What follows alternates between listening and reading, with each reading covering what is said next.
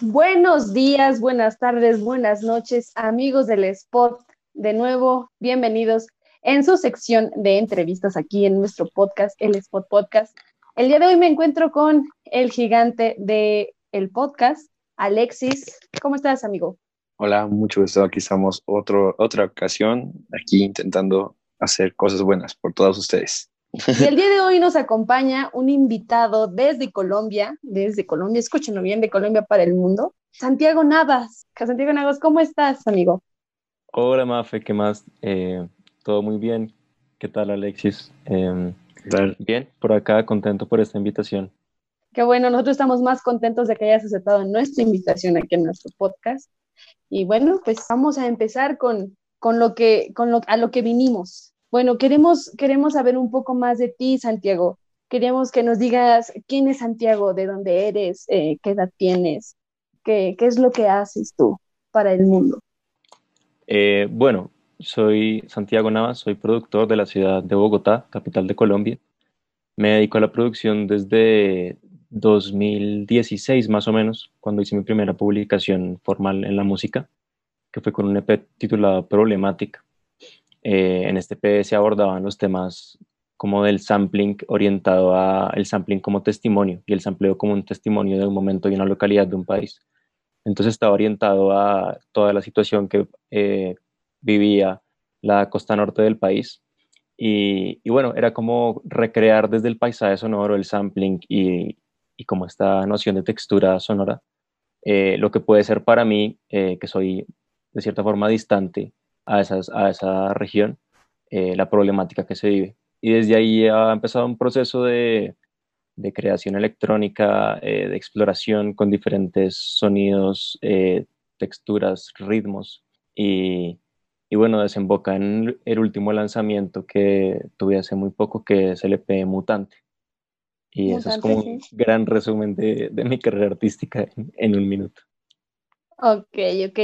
Y bueno, cuéntanos, ¿desde cuándo y cómo fue que tú te adentras en este mundo de la música? ¿Cómo es que tú decides empezar a, a componer, a, a grabar, a, a, dar a conocer tu, tu música? ¿Cómo, ¿Cómo es todo este proceso?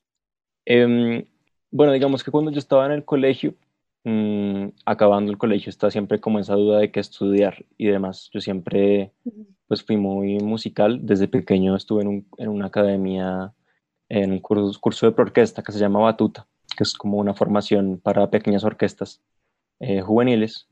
Y yo ahí tuve como bases teóricas musicales y pues me gustaba mucho la música desde siempre. Entonces, nada, un momento como que decidí que de verdad quería estudiar música y, y entré como a, a un curso preuniversitario eh, en una academia donde me enseñaban un poquito de todo y dio la casualidad que tenía un amigo que le gustaba, como que estaba aprendiendo a mezclar, pero en realidad, no sé, era como que acaba de tener un mixer y estaba probando a mezclar algunas cosas. Y, yo una vez me senté con él a tratar de mezclar y me di cuenta que a mí como que se me ocurrieron ideas que eran, yo de pronto le decía como no, pero tratemos de usar solo la voz de este pedazo o usemos solo este sonidito. Y el man me dijo como no, man, si tú quieres hacer eso, como que te toca irte mucho más a fondo en, en, en, las canciones, como no, no es solo cosa de DJ, sino que te toca entrar a fondo y comprarte un aparato que en ese momento yo no sabía ni qué era, que era un Launchpad. Y me fui a buscar un tal Launchpad por Bogotá y no encontré el Launchpad. En ese momento no había tantas tiendas de, como de producción musical. Y yo igual tenía una plata ahorrada y terminé comprándome un aparato que no sabía cómo funcionaba, que es un controlador, eh, es un controlador Line 6 que es a la vez una interfaz de sonido, pero yo no sabía. Y, y, llegué a mi casa y todo emocionado porque tenía un teclado y cuando lo fui a probar pues no sonaba, ¿no? Entonces me tocó entender pues que no tiene que usar unos programas para que suenen eh, y bueno, y como que todo ese proceso de, de, hacer que sonara un poco el aparato fue el que me llevó a, a meterme a pocos en ese, en ese mundo, ¿no? Como casi que obligado porque yo dije en un momento, no, pues o está dañado o hay algo que no he entendido bien. Y bueno, desde ahí empecé a, uh -huh. a componer cosas mías. Eh, tuve en algún momento un, un, dúo con un productor amigo que se llama Carlos Rizzi, eh, donde ambos estábamos aprendiendo a, a cómo usar las máquinas y nos gustaba mucho un grupo que se llama, bueno, que se llamaba Dark Side, que era un proyecto de Nicolas Jarre con Dave Harrington, un guitarrista. y queríamos buscar esa sonoridad como desde nuestro, pues desde nuestro conocimiento muy empírico de lo, de lo sintético. Y, y bueno, ya después de eso empecé a estudiar la carrera puntualmente de música y ingeniería de sonido. Y, y bueno, seis años después ya estoy por terminarla, ojalá pronto. muy bien. Muy pronto, muy pronto. Bueno, y antes, bueno, antes de que naciera como tal tu, tu carrera ahorita ya de, de, Santiago Navas como músico y productor, ¿tuviste algún proyecto antes así de tu propia cuenta o hasta ahorita? O sea. Pues yo en el colegio tuve muchas bandas con, con mis amigos, mm, hacíamos canciones muy chistosas, pues nos reuníamos siempre a tocar, había un evento cada fin de semestre en el colegio que se llamaba como La Última Sonrisa que era como el evento de, como de celebrar antes de que entregaran las notas del colegio. Y ahí era como un, casi que una muestra de talentos y la gente iba ahí a hacer lo que quisiera, como a, tocar y demás. Y siempre teníamos un grupo de gente con el que nos reuníamos a montar canciones y las tocábamos, pero nunca fuimos como una banda o algo así.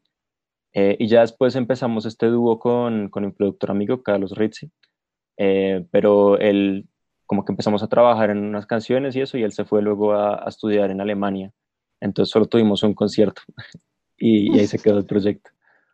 Ok, y, y, bueno, después de este proyecto y de tener un proceso con, con, tu compañero, ¿cómo es que decides ya lanzarte tú solo y decir, bueno, yo voy a producir y voy a, voy a dar a conocer lo que yo hago hacia, hacia toda la gente? ¿Cómo nace Santiago Navas? Bueno, digamos que en el momento en que se acaba esta, esta agrupación, este dúo que se llamaba Space Collider, eh, yo igual seguía muy motivado a seguir creando y, a, explorar nuevas cosas. Eh, y dio la casualidad de que, mm, bueno, yo igual pues fui conociendo mucha gente que estaba también metida en este tema de hacer música como pues, desde el colegio, como que yo sabía como que tenía amigos que les interesaba ese tema, eh, también la producción, la síntesis. Y un día eh, tengo un amigo que él se dedica a hacer house, pero como desde que tiene 12 años, o sea, el man nació en un estudio de producción, básicamente. Eh, y bueno, como que yo le pedía recomendaciones y eso, y un día le mostré una canción que estaba haciendo, que se llama La Guajira y el Mar. Y él me dijo, man, esto está muy chévere, deberías pasárselo a Greco, que es un gran amigo ahora de, de pues tanto mío como de él porque él está empezando un label y está haciendo un compilado, de pronto le puede interesar esto, el tema, pues prueba a ver. Entonces le escribí, pues yo lo conocía del colegio como a amigos de amigos, y le dije como, man, mira, me contaron que estás armando esto, tengo este tema. Eh, y me dijo, hey, está muy chévere, quiero, pues me parece chévere que lo metas en el compilado. Y básicamente a raíz de ese tema que salió publicado, mm, en ese momento era raro tener publicaciones en Spotify siendo un, un artista pequeño, como que e-, eso fue una cosa que se empezó a abrir de a pocos. Y dio la casualidad de que justo en ese momento estaba recién abriéndose en, en Colombia y en Bogotá, sobre todo como esa brecha para lo independiente. Y de un momento a otro no tenían nada publicado y al día siguiente tenía una canción subida en Spotify eh, con un perfil ahí que pues, yo no, controlaba tampoco ni nada. y, y, a raíz de esa canción fue que empecé a, a como armar ya el proyecto en serio. Entonces, eh, yo tenía más maquetas y, decidí consolidarlas a manera de, de, un, pues como un trabajo en conjunto, un EP. Y, y, ahí empezó lo que ha sido una trayectoria ya de varios años de trabajo con este sello que él armó en un principio, se llama el sello incorrecto. Eh, y desde ahí más o menos estoy vinculado con el sello, eh, tanto como artista y después ya más en la parte más logística y burocrática del sello. Y oye, eh, ¿me existe alguna diferencia entre tu rol como ante el público y tú como persona, o sea, tú como Santiago?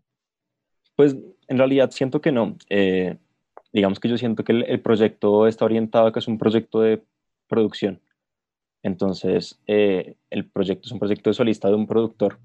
Entonces, si uno va a ver, digamos, el catálogo que, que he publicado, se va a dar cuenta que hay colaboraciones, hay música que no siempre sigue una misma línea, eh, como de un solo género, porque siento que el proyecto se trata más de eso, como de que yo como productor experimento con ciertos artistas y llegamos a resultados y poco a poco he ido como consolidando un cierto sonido que a mí me, a mí me tiene cómodo y, creo que lo he ido explorando cada vez más.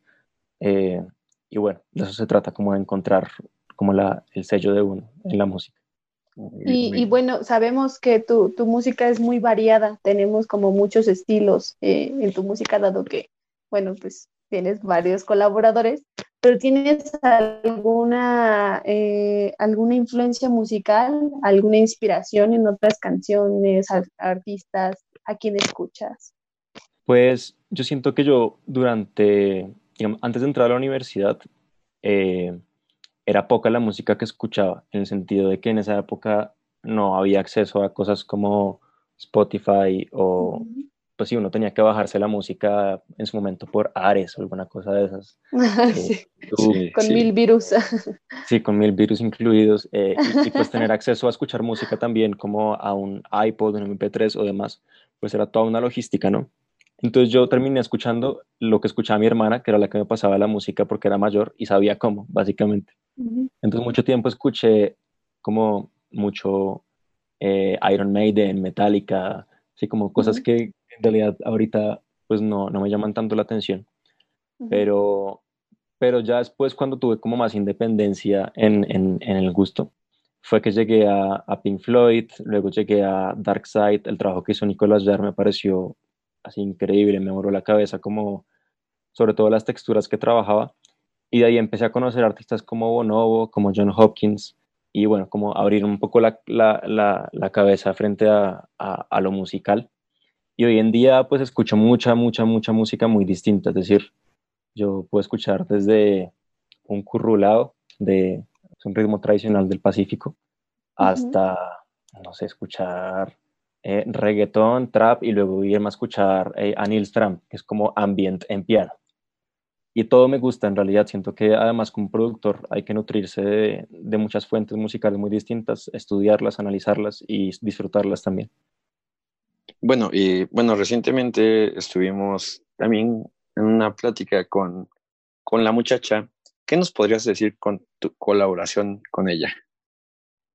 Eh, pues con la muchacha ha sido un trabajo súper bonito. Eh, digamos que, bueno, yo estoy vinculado al sello incorrecto desde hace ya como cuatro años y eh, a veces salen proyectos de producción de un disco de fondo y resulta que eh, uno de los compañeros del sello, que se llama Santiago Álvarez, estuvo en un festival que se llama el Festival de la Tigra, que se en pie de cuesta Bucaramanga. Es un festival que organiza Edson Belandia, un músico increíble acá de Colombia.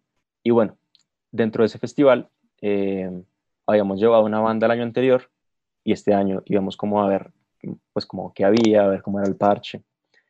Y, es, eh, y Santiago me dice, man, conocí una vieja en este festival que está increíble, queremos grabarle un disco.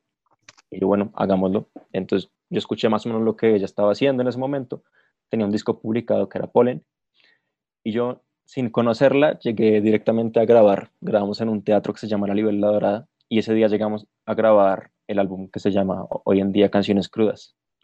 Eh, yo me acuerdo que ella, pues, empezamos a organizar todo. Yo llevé como unos micrófonos. En el teatro organizamos toda la cosa. Y ella empezó a tocar y así la primera canción que tocó a mí ya me dejó como impactadísimo, como que me pareció que tenía una energía y una, un poder de transmisión con su voz muy fuerte.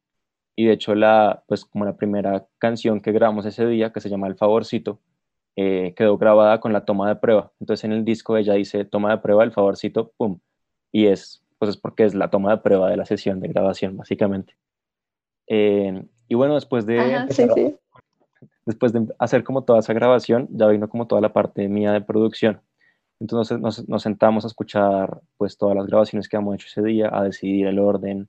Eh, yo por mi parte como que me puse a andar un poco en la mezcla de las canciones y en ver cómo podía aportar desde pequeños detalles muy, muy, pues como muy minúsculos sin afectar como su singularidad, ¿no? Entonces empecé a jugar, ¿no? Exacto empecé a jugar con armonización de algunas voces. Si ustedes se fijan en el disco, hay unas voces que están como con el pitch así abajo, pero súper bajitas. Eh, y hay detalles como pequeños delays, cortes, que, que al final luego yo eh, la invité acá a, mi casa, que yo tengo un, un, pequeño home studio, y ella grabó algunas voces encima para hacer algunos refuerzos y apoyos del álbum. Y bueno, ahí nació ese álbum, básicamente fue una, una colaboración muy chévere que hicimos Y de ahí, eh, pues nos dimos cuenta de que había muchas ideas y muchas cosas que podíamos seguir trabajando. Entonces ella me dijo un día, Santi, tengo un perreo, quiero sacar un perreo, pero pues... Sí, sí, nos dijo. Y, y, bueno, entonces yo le dije, vamos a trabajar en el perreo. Eh, y justo por esa época estábamos acá en paro nacional. Eh, era entre, entre noviembre y diciembre. Y justo había un día del, del paro nacional que era la marcha feminista. Y, y, ella tenía como esta canción que quería y quería sacar ese día porque le parecía pues que era importante. Y bueno, nos reunimos, la grabamos, al final no salió ese día, pero, pero pues le pudimos seguir trabajando y darle más tiempo. Eh, yo armé ahí un beat, o sea, grabamos como la guitarra de ella desde distintos puntos, yo armé como un, unos samples de percusión con eso. Eh, un amigo que se llama Daniel Sorzano también vino acá y grabó algunas cosas como ideas de guitarra y bueno, con ella exploramos esa canción. Eh, y nada, salió la canción No me toques mal. Y, y, pues quedamos muy contentos con esa publicación. Luego eh, Isa me dijo, tengo otra idea y, salió Lacra sin remedio, así igual de orgánico, como que vino acá a la casa, eh, empezamos a grabar una cosa, luego nos, se nos ocurrieron ideas y yo luego le metí mano como producción y detalles y salió la canción. Y es el momento en que estamos eh, pensando en trabajar en una próxima canción para hacer como un cierre del trabajo de colaboración con un EP que tenga los tres temas, los dos que ya salieron y el que tenemos en el horno un poco. Bueno, eh, todo esto lo llevas con, como digamos, con otra persona, ¿no? Porque es como producirle la música a la, a la canción de otra persona, a la letra de otra persona. Pero eh, en el último álbum de Mutante, en el último, el último lanzamiento, perdón, eh, ¿cómo fue el, el proceso, cómo, cómo fue que nace la canción? ¿Cómo es el proceso creativo para poder crearla? Va, pues proyectos solos, pues como de música hechas únicamente por mí. Eh, he tenido ya como dos álbumes. Eh, está el primero que les comentaba, eh, Problemática, y luego un álbum muy grande que se llamó Punto de Fuga. Y con Punto de Fuga hicimos una publicación con un formato interdisciplinar que en este momento llevamos a cabo con un colectivo de ejecutantes escénicos y una puesta en escena ya mucho más eh, grande y elaborada que se llama El Acto de Fuga, que pone como esa, esa puesta en escena. Eh, y desde ahí ya estaba pensando en, en, otros colores, otras sonoridades, como en otras, en otras cosas. Y, y bueno, después del, del, cierre de Punto de Fuga y de todo ese trabajo con el acto, eh, yo empecé mi trabajo de grado para la universidad. Y dentro de mi trabajo de grado eh, empecé a eh, vincularme a un sello que se llama Llorona Records. Eh, el trabajo consistió en como en un año de acompañamiento y seguimiento a ese sello. Ese sello es un sello acá de Colombia que es increíble, lleva trabajando con música tradicional ya más de 10 años. Y, bueno, justo ese año estaban trabajando sobre un disco que fue nominado a los Latin Grammy que es el primer disco del Pacífico en nominarse a los Latin Grammy, que se llama De Mar y Río, del grupo Canalón de Timbiqui, eh, que es un grupo increíble, tiene un poder y una fuerza de transmisión muy, muy poderosa, de verdad. Y, y bueno, dentro de mi trabajo como pasante del, del sello, mmm, hubo un ejercicio que fue muy lindo, que fue hacer un, una remezcla de una de esas canciones, que salió en el primer volumen de remixes de De Mar y Río, eh, un remix que yo hice de la canción La Casa de la Compañía. Y, y bueno, digamos que un poco en seguimiento de, de, esos, de esas remezclas que salieron, eh, salió la propuesta de, eh, a partir de esa sonoridad y ese material, hacer ya composiciones mías y presentar un proyecto creativo dentro del trabajo de grado y dentro del trabajo con Llorona. Y, y bueno, esa fue como mi versión eh, de, las canciones, mi, reinterpretación desde, no como remix, sino como una visión ya más personal de lo que puede ser el formato de músicas del Pacífico desde la perspectiva de alguien que no vive en el Pacífico, ¿no? Y eso fue el LP Mutante. Eh, la primera canción eh, tiene sus orígenes en los sonidos de una canción que se llama Oillo. la voz que aparece ahí es el maestro Emeterio Balanta, que es un maestro pues de la región. Y la segunda canción eh, toma sonoridades de una canción que se llama Tío Guachupecito. Y bueno, desde ahí fue un trabajo ya de síntesis súper minuciosa de, eh, de, pensarlo no como un remix, sino de, de verdad coger elementos muy básicos y desde ahí hacer un trabajo de reinterpretación y recreación. Y para la segunda canción, Mutante, eh, Isabel, la muchacha, me ayudó a grabar unas voces que ahí suenan también en, la, en, la, canción. Y, y, así como que se cerró ese ciclo de trabajo con, con Llorona Records, con ese lanzamiento. Oye, también nos enteramos que estuviste en gira por México y pues quisiera preguntarte, eh, ¿cuál es tu mejor recuerdo de México? No, México me dejó muy feliz, la verdad. Yo pues no conocía o conocía muy poco, solo había ido de paso en un viaje que había hecho a Estados Unidos, paré en Ciudad de México unas horas nada más, como apenas como la parada que uno hace para ir a turistear un rato y luego volver al aeropuerto. Eh, pero esta vez pues ya era una gira organizada con, ciertas, con cierta cantidad de fechas. Me sorprendió muchísimo la hospitalidad de los mexicanos y la, como la, la sensibilidad que tienen por la cultura y lo artístico. Eh, creo que es súper lindo eh, ver la reacción del público en escenarios de países distintos. Eh, la gira estuvo pues como solo en Ciudad de México y en Toluca, donde hubo una fecha. Pero era muy lindo ver pues que la gente se conectaba, luego lo buscaban a uno, le hablaban. me deja muy, muy lindo recuerdo de esa gira. recuerdo mucho un, un, evento que tuvimos en, en el bar Departamento, eh, eh, un miércoles y es muy raro porque en, Bogotá, en mi ciudad, mmm, no hay eventos los miércoles o es muy raro que haga eventos los miércoles porque es una ciudad que no tiene casi vida nocturna eh, y que además todo cierra muy temprano. Y, y yo tenía esa expectativa del, del, concierto allá, que iba a ser un evento de miércoles como súper tranqui. Pero al contrario, es decir, fuera miércoles o el día que fuera, allá estaban todos dándola toda. Y, y bueno, eh, fue un muy gran concierto, quedé muy, muy contento con, con, esa, con esa función y con otras que tuvimos. Y, y nada, quedaron solo muy lindos recuerdos de esa, de esa gira por México. Y bueno, ya, ya hablamos un poco de quién, de, de, tus proyectos anteriores, de cómo, de cómo fue la gira y eso, pero eh, ¿cómo ves a Santiago Navas tú eh, en el futuro? ¿Cómo, cómo te visualizas? Eh, qué pregunta difícil. Perdónanos. no, está bien.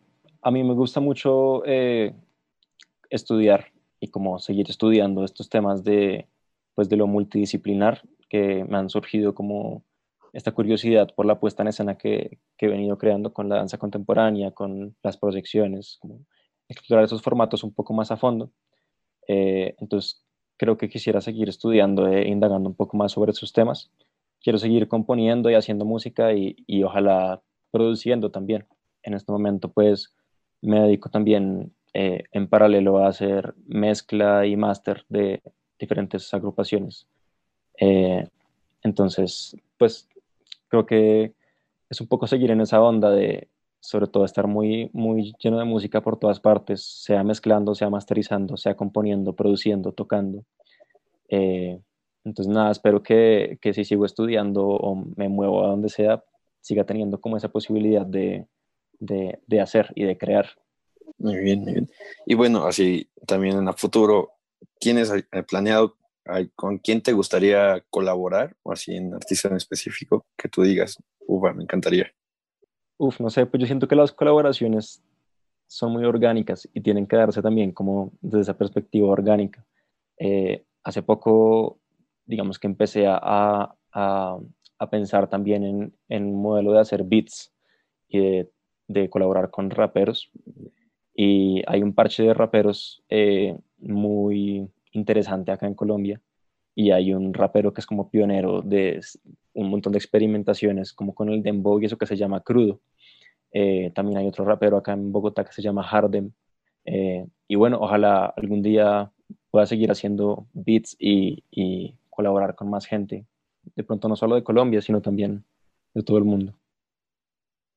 Ok, y bueno, ya yéndonos un poco más a lo relax de la entrevista, queremos hacer contigo una, una, una dinámica Y bueno, la dinámica consiste eh, en que nos digas, eh, primero, ¿qué es lo que piensas cuando alguien dice México? ¿Qué recuerdo te viene a la mente? ¿Qué es en lo que enseguida piensas? El picante, así de una. ¿El picante? picante. bueno, eh, en otra palabra, ¿qué, ¿qué relacionas o qué piensas que sería chingar? Chingar. Como molestar, quizás.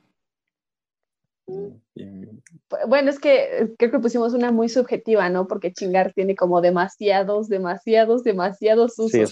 puede ser como, sí, chingar, molestar, o también puede ser como robar, también puede ser como dañar, o también tiene, lo puede usar para todo.